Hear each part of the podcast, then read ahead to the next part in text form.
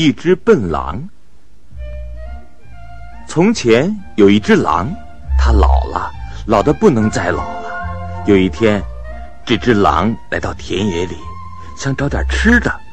它看见一匹马驹儿在吃草呢。小马，小马，我要吃了你！嘿，老家伙，你有什么办法吃我呢？你连牙齿都没有了。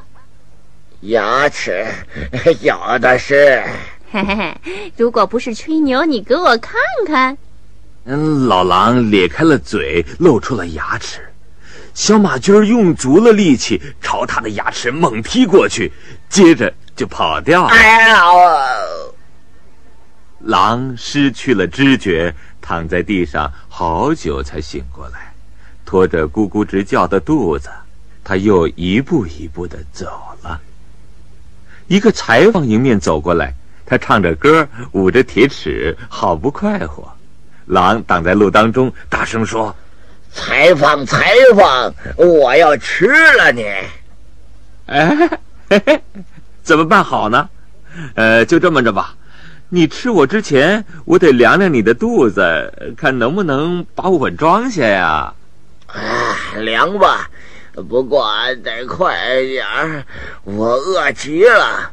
裁缝走到狼的背后，一把抓住狼的尾巴，卷在手上，拿起铁尺，照着狼的身上一顿猛揍，一边揍一边喊：“嘿，横一尺，竖一尺，横一尺，竖一尺。”狼挣来挣去，挣断了半条尾巴，撒腿逃跑了。